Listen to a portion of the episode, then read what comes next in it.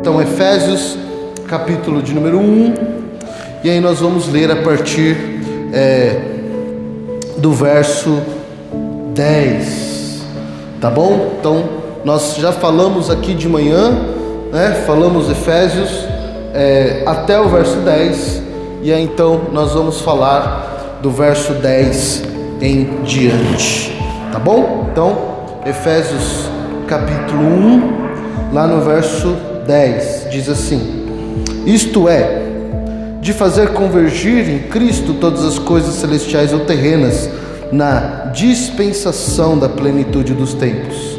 Nele fomos também escolhidos, tendo sido predestinados conforme o plano daquele que faz todas as coisas, segundo o propósito da Sua vontade, a fim de que nós, os que primeiro esperamos em Cristo, sejamos para o louvor da Sua glória. Quando vocês ouviram e creram na palavra da verdade, o Evangelho que os salvou, vocês foram selados em Cristo com o Espírito Santo da promessa. E é a garantia da nossa herança até a redenção daqueles que pertencem a Deus, para louvor da Sua glória. Por esta razão, desde que ouvi falar da fé de que vocês têm no Senhor Jesus e do amor que demonstram para com todos os santos, não deixo de dar graças por vocês, mencionando-os em minhas orações.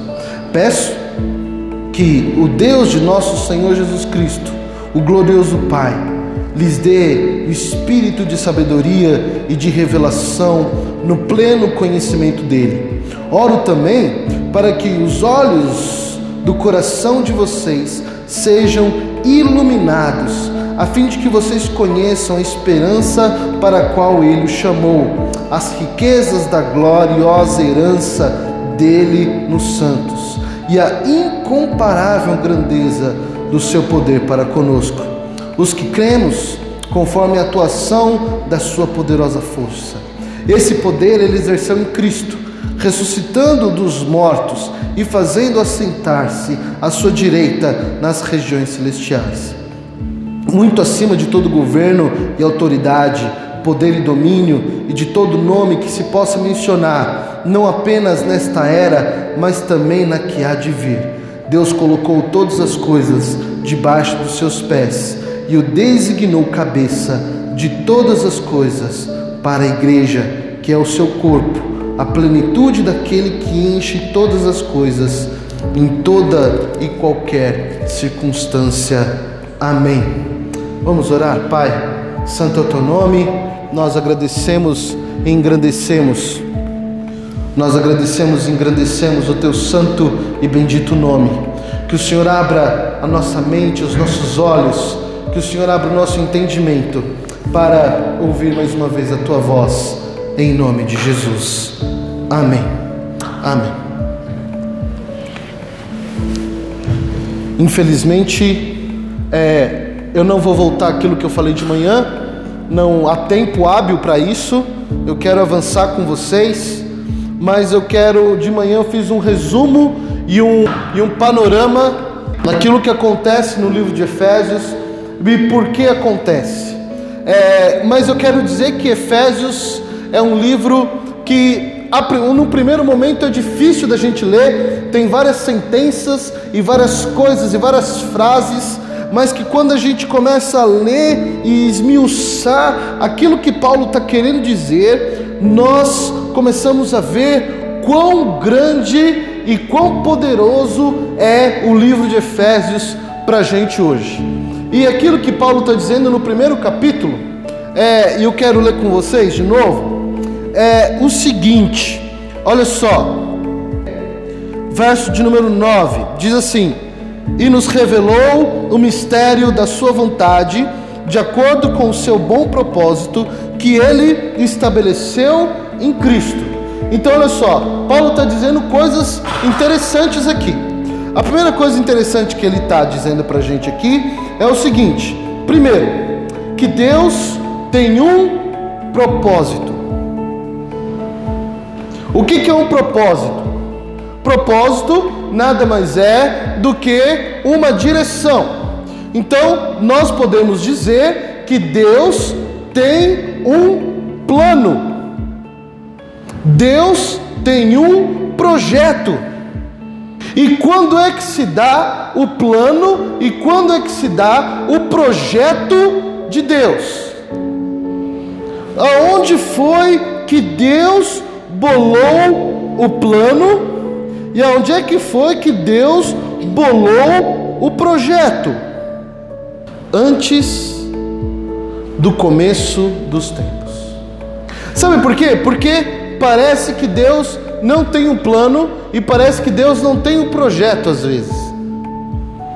E a gente pode a gente precisa entender qual é o plano e qual é o projeto de Deus, para nós entendermos aonde nós nos encaixamos no plano e no projeto de Deus. Tudo bem? Vocês estão entendendo até aí? Sim? Então a gente precisa começar a entender ah, em Gênesis. Eu quero voltar com vocês um pouquinho em Gênesis.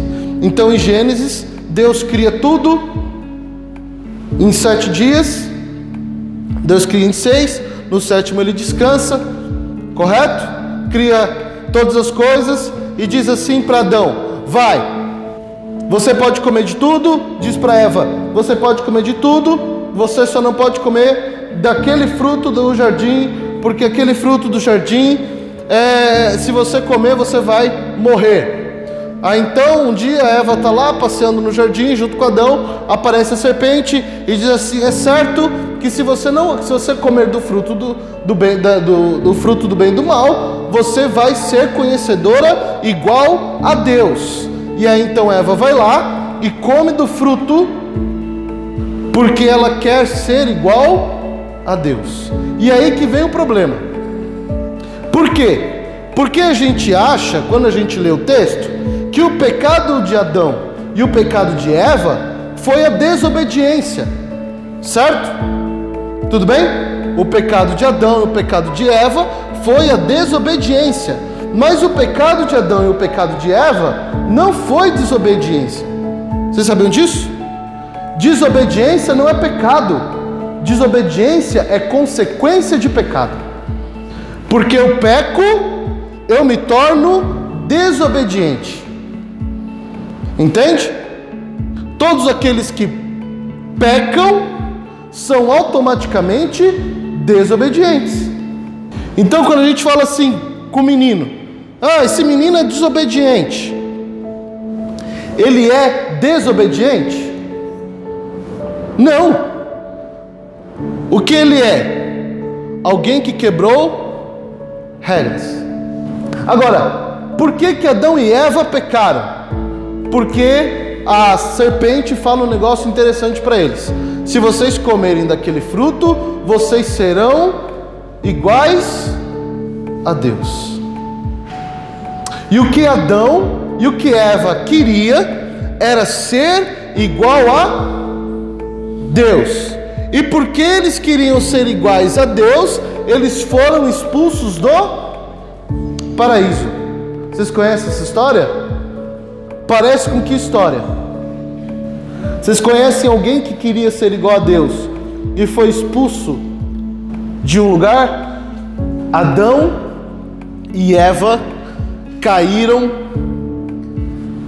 na cobiça de querer ser igual a Deus.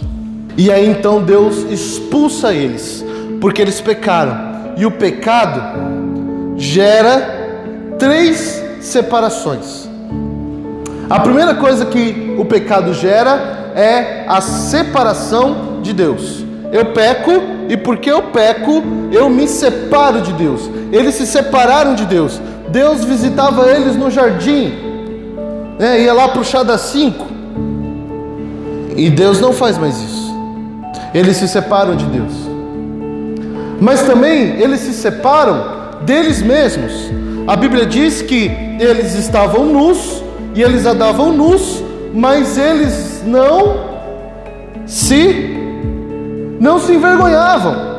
Por que, que eles não se envergonhavam? porque eles tinham a pureza, eles eram transparentes um com o outro. A partir do momento que eles comem do fruto, eles se enxergam como nus e agora eles se envergonham. Por que, que eles se envergonham? Porque agora eles estão separados.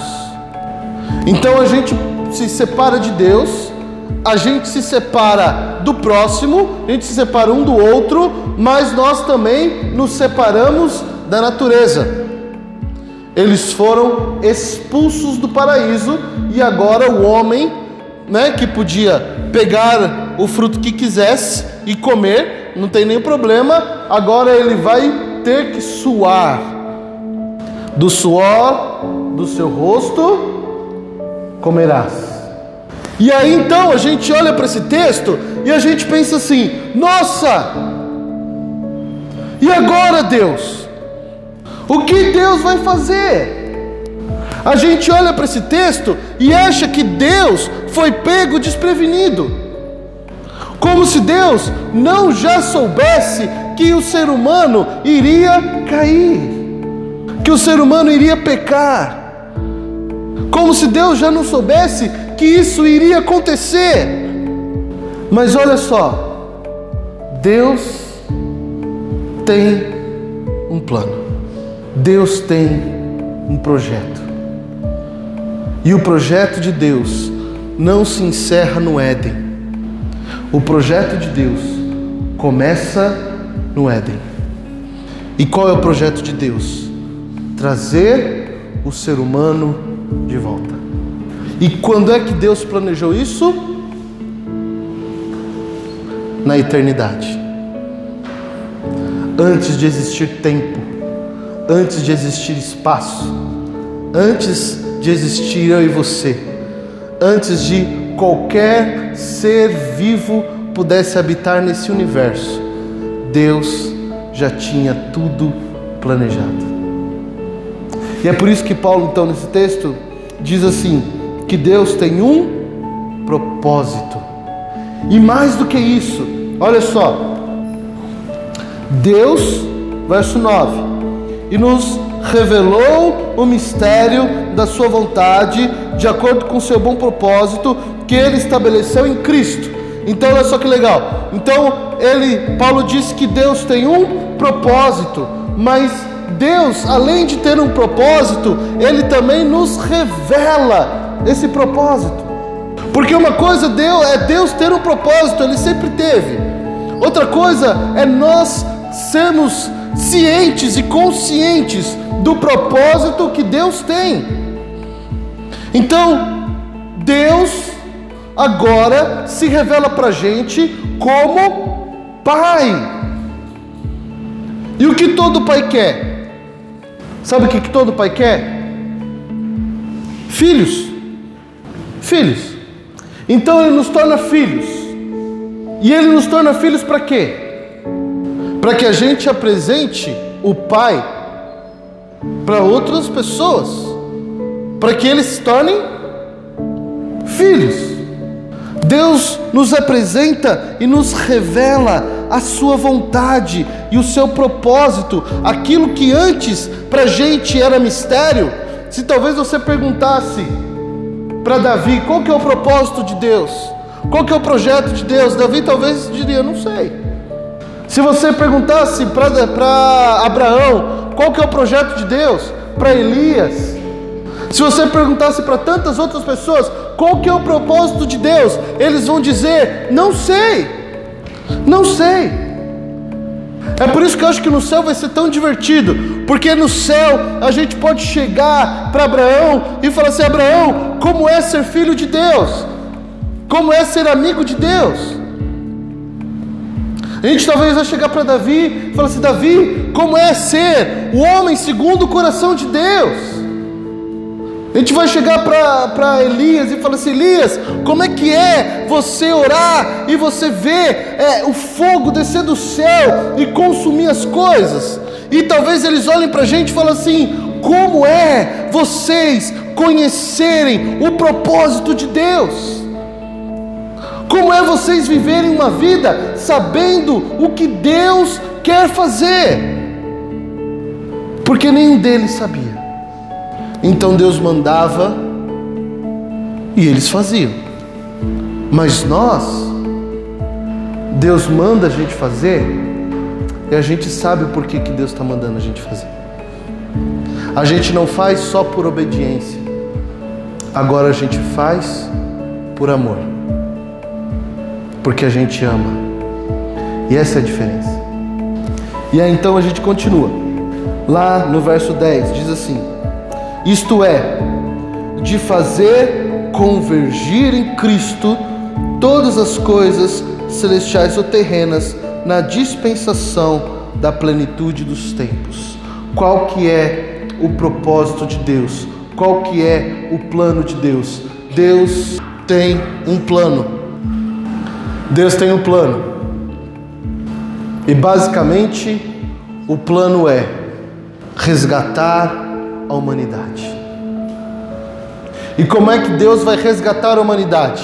Lembra? Nós somos separados de Deus, nós somos separados do próximo, nós somos separados da natureza.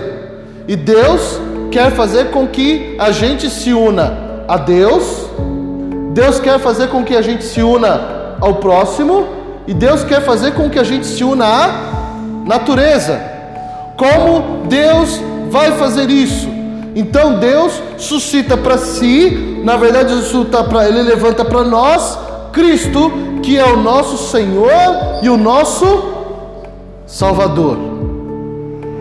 E aí Paulo diz aqui que todas as coisas convergem, ou seja, todas as coisas apontam para quem? Para Cristo. Então, a primeira coisa que a gente tem que entender é que não tem a ver com quem eu sou, mas tem a ver com quem Cristo é. Nós precisamos viver uma vida que aponte para Cristo, que converge em Cristo. A Bíblia diz, palavras de Jesus, né? Lá em João, eu sou o caminho, a verdade e a vida. Ninguém vem ao Pai senão por mim. Então, se você quer que o seu filho ande no caminho certo, você precisa convergir o seu filho para Cristo. Se você quer que o seu esposo tenha uma experiência com Cristo, você precisa convergir ele para Cristo. Você precisa apontar o caminho. E como é que você aponta o caminho? Indo em direção a Cristo. Porque não tem a ver com aquilo que eu sou, não tem a ver com aquilo que eu penso, não tem a ver com aquilo que eu acho, não tem a ver com aquilo que, que eu vivo, mas tem a ver com quem Cristo é na minha vida, com quem Cristo é em mim. Então eu preciso ser menos para que Cristo seja mais. Seja mais. É por isso que Jesus é o nome sobre todo nome. É por isso que Jesus é o nome sobre todas as coisas, porque tudo que nós formos fazer, nós vamos apontar para Cristo.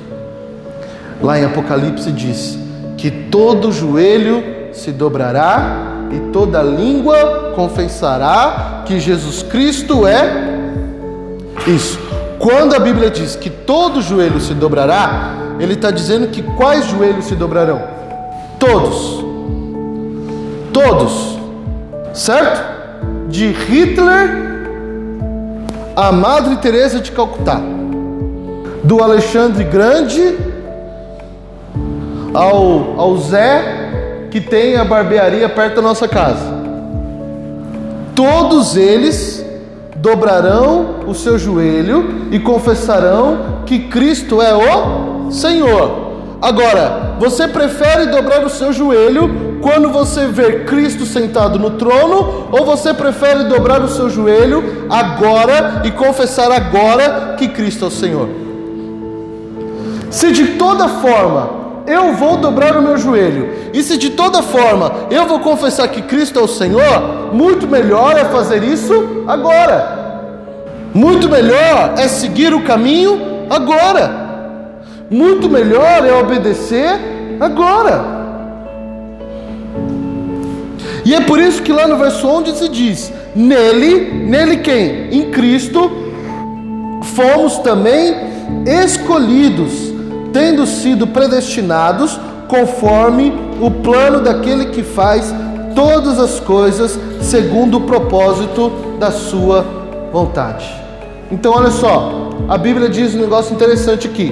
Ele fala que nós fomos escolhidos. Fomos escolhidos para quê? Para cumprir um propósito. Qual que é o propósito? É o meu propósito? É o seu propósito? Não, nós fomos escolhidos em Cristo para cumprir o propósito de Cristo, para cumprir o propósito de Deus. Então, olha só, Deus poderia ter feito e ter feito um monte de coisas com a humanidade. Deus poderia ter nos destruído. Deus poderia ter nos escravizado. Deus poderia ter tirado de nós a nosso pensamento, a nossa liberdade. Deus poderia ter tirado de nós um monte de coisa, mas Ele nos escolhe como participantes da Sua obra. Deus poderia fazer tudo sozinho, mas Ele escolhe eu e você para sermos co-participantes do seu propósito, co-participantes da sua obra, co-participantes do seu plano. E às vezes a gente se sente é, fraco, né? Ah, Deus não, não, Deus não me ama. Ah, Deus não me escuta. É, Deus não gosta de mim. Não. Ao contrário. Deus te escolheu para fazer a obra dele. Quer honra maior do que essa? A pessoa mais importante do universo, que está fora do tempo e do espaço, te escolheu para fazer e cumprir a obra dele. Quer coisa mais importante que essa? Olha só, lá no verso 14. Vamos ler do verso 13. Quando vocês ouviram e creram na palavra da verdade, o evangelho que os salvou, vocês foram selados em Cristo com o Espírito Santo da promessa, que é a garantia da nossa herança até a redenção daqueles que pertencem a Deus para o louvor da Sua glória. Ou seja, nós fomos selados pelo Espírito Santo. E essa é a garantia, essa é a garantia que nós vamos receber a herança que nos está reservada. A herança de Deus que nos está reservada. Qual a herança que nos está reservada? Verso 19, olha lá a incomparável grandeza do seu poder para conosco, os que cremos, conforme a atuação da sua poderosa força. Verso 20: Esse poder ele exerceu em Cristo, ressuscitando dos mortos e fazendo assentar-se à sua direita nas regiões celestiais. Então, para que que Deus nos cela com o Espírito Santo. Qual é a herança que nós temos da parte de Deus? Então, Deus garante que, primeiro, nós vamos ser ressurretos. Ou seja, a morte está debaixo dos nossos pés. Não existe mais domínio, a morte não tem mais domínio sobre nós. E sabe por que, que a morte não tem mais domínio sobre nós? porque Deus tem um plano, porque Deus tem um propósito, porque Deus tem um projeto que é nos resgatar, nos tirar do pecado e nos levar até Ele.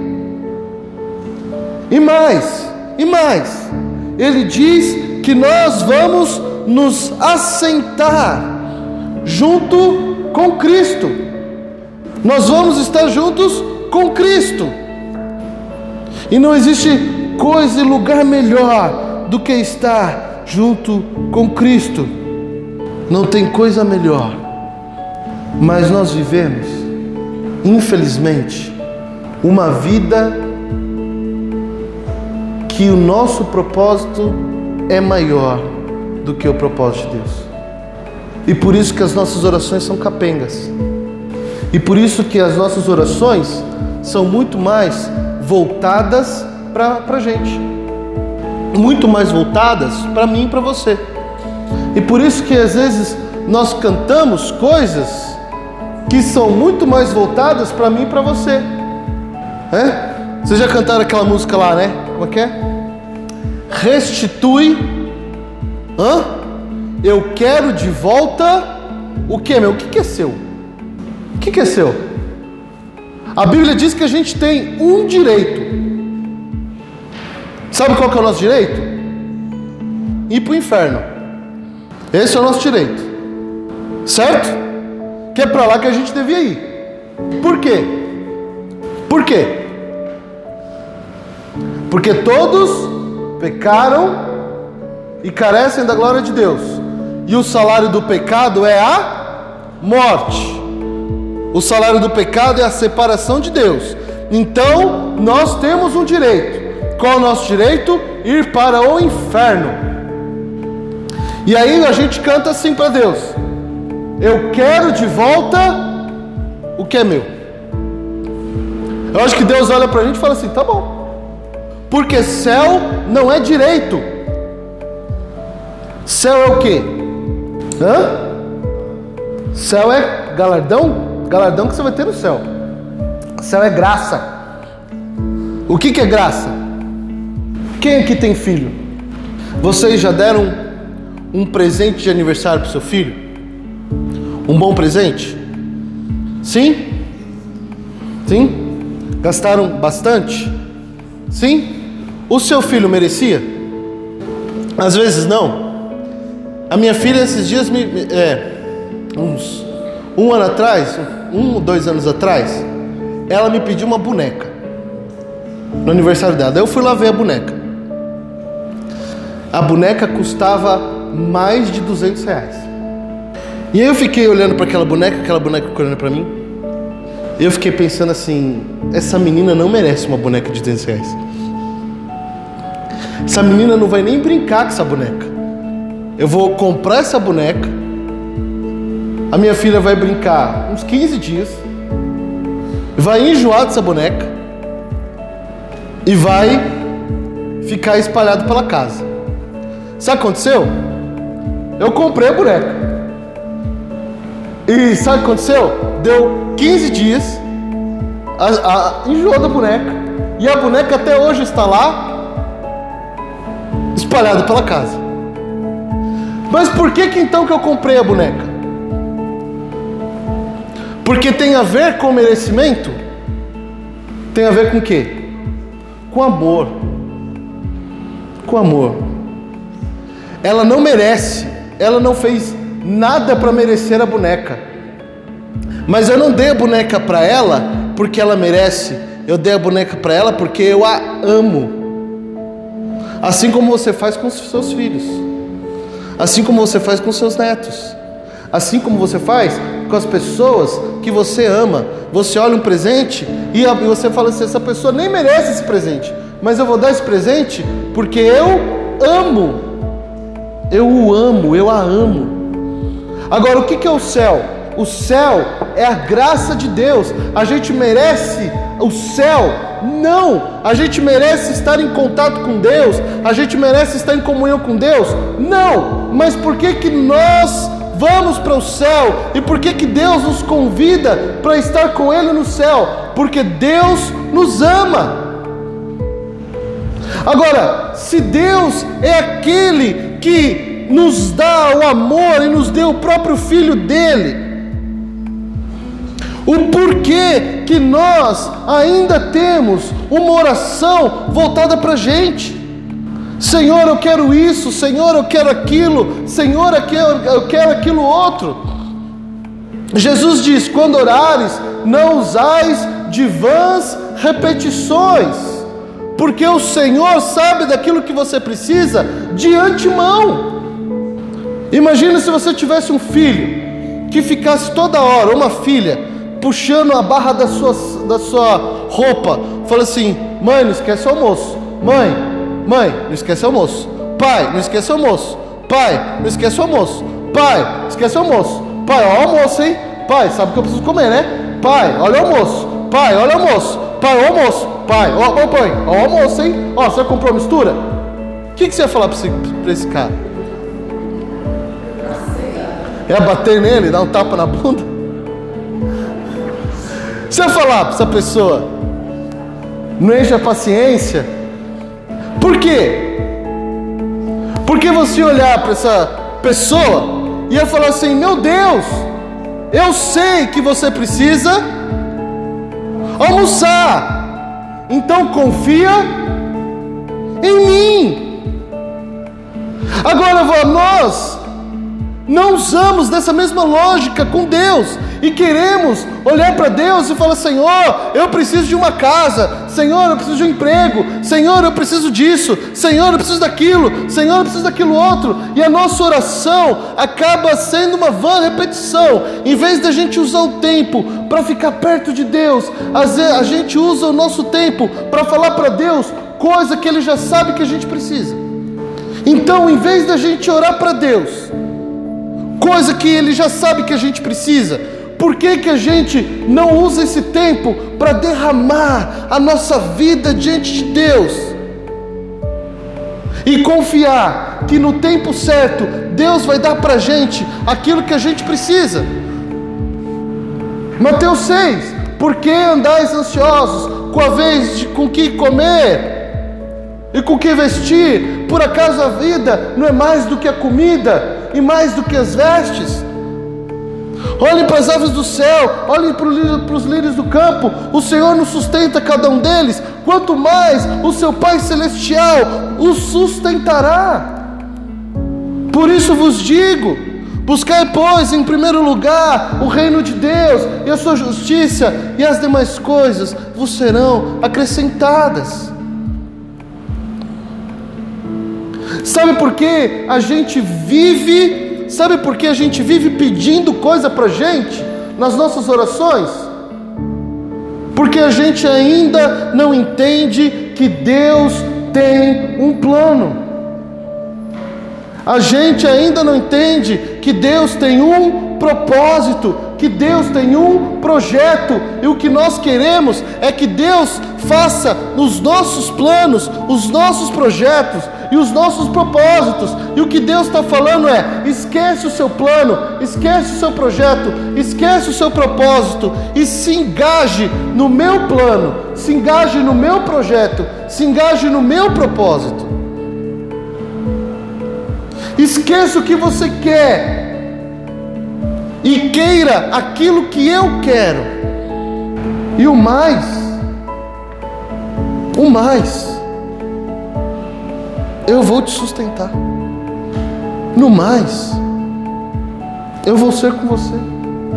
Deus tem um plano. E esse plano sempre vai convergir para Cristo. Não se preocupe tanto com o emprego, com o dinheiro, com aquilo que você tem no banco, com o seu marido ou seu filho. Procure ser mais parecido com Cristo. Convirja a sua vida para Cristo. Convirja, tá certo isso? Acho que tá, né? Não sei. Convirja, converta.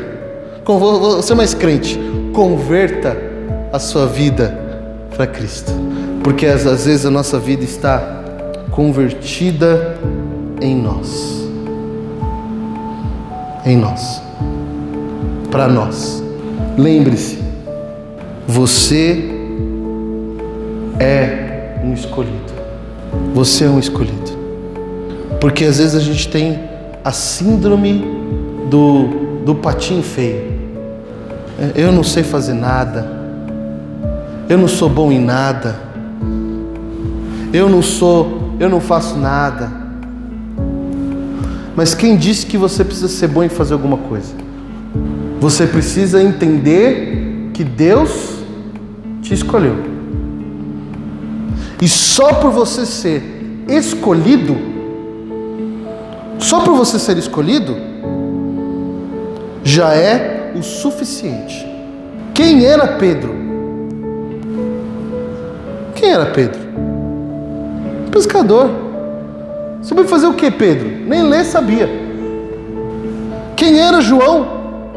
Eu acho interessantíssimo João, né? Porque olha só, no Evangelho de Mateus, quando falam de João, falam aquele ali é o, aquele ali é o João. No Evangelho de Marcos, quando falam de João, diz assim: aquele ali é o João. No Evangelho de Lucas, quando falam de João, falam aquele ali é o João. Mas no Evangelho de João, quando fala, quando se fala de João, fala que ele ali é o discípulo amado. Poxa vida. João entendia o seu lugar. Todos os outros tratam ele como João. Mas ele trata ele como um discípulo amado. Ele não disse que ele era o mais amado. Nunca ele disse isso. Ele não disse que ele era o preferido, mas ele era com certeza um discípulo amado. Agora, sabe qual é o problema? A gente não se vê como amado e a gente não se vê como escolhido de Deus que é Pai. E porque a gente não se vê como amado, porque a gente não se vê como escolhido, a gente vive uma vida espiritual da mendigância. E porque as pessoas não se vê como amadas e não se vê como escolhidas, cantam hinos de mendigância. E aí a gente esquece que nós somos amados por Deus. Nós somos escolhidos por Deus. E se nós somos amados por Deus, e se somos escolhidos por Deus, o que Deus não fará por nós? O que Deus não vai nos sustentar? O que Deus não vai agir em nosso favor? Então, para que a gente se desespera? E é isso que Efésios, é isso que o apóstolo Paulo está dizendo para essa igreja: olha, vocês são escolhidos por Deus. Então vão lá e façam aquilo que Deus orientou vocês a fazer. Ai, pastor, mas eu tenho medo que quando eu chegar na hora, eu não vou saber o que falar para meu filho, não vou saber o que falar para minha filha, eu vou travar e isso e aquilo. Deixa que o Espírito Santo vai falar através da sua boca, porque você é um escolhido de Deus. Você não precisa falar. Deixa que o Espírito Santo fale através de você. Você é um escolhido. E a terceira consideração que eu tenho para esse texto é: você foi selado com o Espírito Santo do Senhor. Aí a gente vê é, na Bíblia aquelas coisas maravilhosas, né? É cura, não é? A gente vê é, é, é os, os apóstolos curando, a gente vê pessoas se convertendo. A gente vê milagres acontecendo. Os apóstolos fizeram milagres. E aí a gente olha para esse texto e a gente fala assim: Poxa, isso não acontece. É claro que acontece. É que muitas vezes a gente não tem convicção de quem está no nosso coração. E aí a gente vai orar pela pessoa, a gente ora com medo. Quando ora, porque a pessoa vem e fala, conta aquela história mais triste do mundo. Daí a pessoa que conta aquela história mais triste do mundo, a gente está ouvindo, né? Porque a gente é uma pessoa educada e paciente, está lá. Não é isso? E aí quando a pessoa termina de contar a história mais triste do mundo, a gente tem a cara de pau de olhar para ela e falar assim: Eu vou orar por você. Vira as costas e vai embora. Não é isso? Não é isso que a gente faz? Ou então a gente diz assim, né? Pior do que eu vou orar por você, né? Eu vou eu vou colocar o seu nome no grupo de oração lá da igreja. Ou seja, você está falando que não é nem você que vai orar, você vai terceirizar o serviço, você vai pedir para outra pessoa orar. Eu vou terceirizar, eu não posso fazer nada. Eu vou terceirizar aqui o negócio, vou pedir para outra pessoa orar. Tem lá, né? A, a, o irmão Paulo da nossa igreja, irmão de oração. Eu vou pedir para o irmão Paulo orar por você. Mas você, você tem o Espírito Santo do Senhor? Ou não tem? Ah, pastor, eu não tenho. Bom, então a gente vai orar para que você tenha. Mas se você tem o Espírito Santo do Senhor, se aquilo que habita em você é o Espírito Santo do Senhor, então você pode pegar na mão do irmão, pegar na mão da irmã e falar assim: Eu vou orar por você agora. Essa é a primeira barreira a ser vencida. E aí a gente tem a segunda barreira, não é? A, a barreira do Senhor faça a sua vontade. Porque Deus vai fazer a vontade dele. Ponto. Né? Não é você falando, Senhor, faça sua vontade, que ele vai fazer a vontade dele. Entende? Ele vai fazer a vontade dele. Mas a gente não acredita que a pessoa vai ser curada. Daí que, que a gente ora? Senhor, Senhor, faça a sua vontade. Não é assim? Hã? Porque no fundo, no fundo, a gente não acredita que a pessoa vai ser curada. E daí a gente está dizendo assim para Deus: Deus, olha só, eu estou orando aqui, mas eu não ponho minha mão no fogo. Se o Senhor quiser curar, cura. Se o Senhor não quiser curar, o Senhor não quer, não, não cura. Não! Vai lá e fala assim: doença, vai embora em nome de Jesus. Tristeza, vai embora em nome de Jesus. Ore com fé. E tem gente que acha que orar com fé e orar com autoridade é gritar na orelha da pessoa, né? Esse, é um problema também. Não precisa gritar, certo? Ora com fé entendendo que é Jesus que cura, é Jesus que vai, e você é a representante do Espírito Santo do Senhor naquela vida. Então ora. E repreende a doença em nome de Jesus, a tristeza, a falta de fé, o pecado. Ah, pastor, e se manifestar um demônio? Repreende também, é, tranquilo, já está lá. Porque você foi selado com o Espírito Santo do Senhor.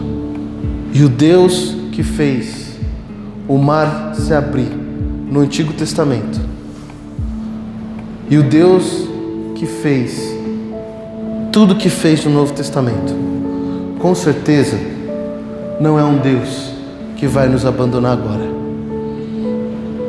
Não é um Deus que vai deixar de fazer menos. Ao contrário, é um Deus que fará mais. Jesus diz que os seus discípulos iriam fazer obras maiores do que ele.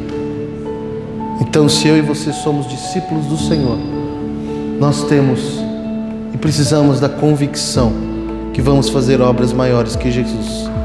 Em outros momentos, a Bíblia diz que os sinais seguirão aqueles que creem. Qual é o sinal na sua vida que prova que você crê?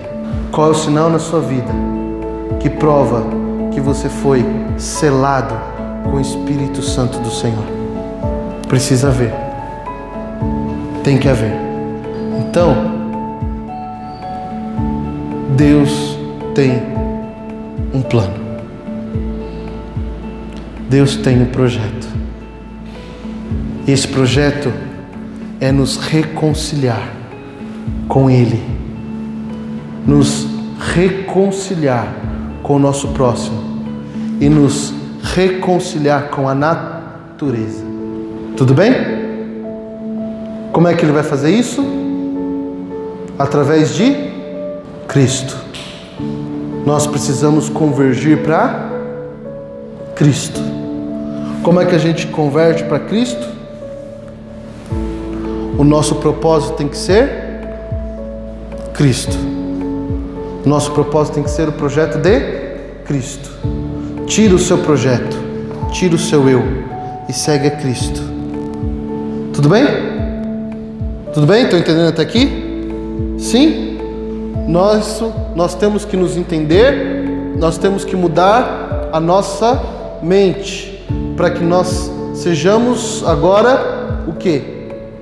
Filhos e não servos. Romanos diz muito bem sobre isso, né? Transformai a vossa mente. Nós precisamos ser transformados e precisamos entender que nós somos filhos, nós somos escolhidos de Deus. E a segunda coisa é que nós temos selado em nós o selo do Espírito Santo. Nós temos em nós o Espírito Santo. Para quê? Para motivar, capacitar para que outras pessoas conheçam a Cristo. Como é que isso vai se dar?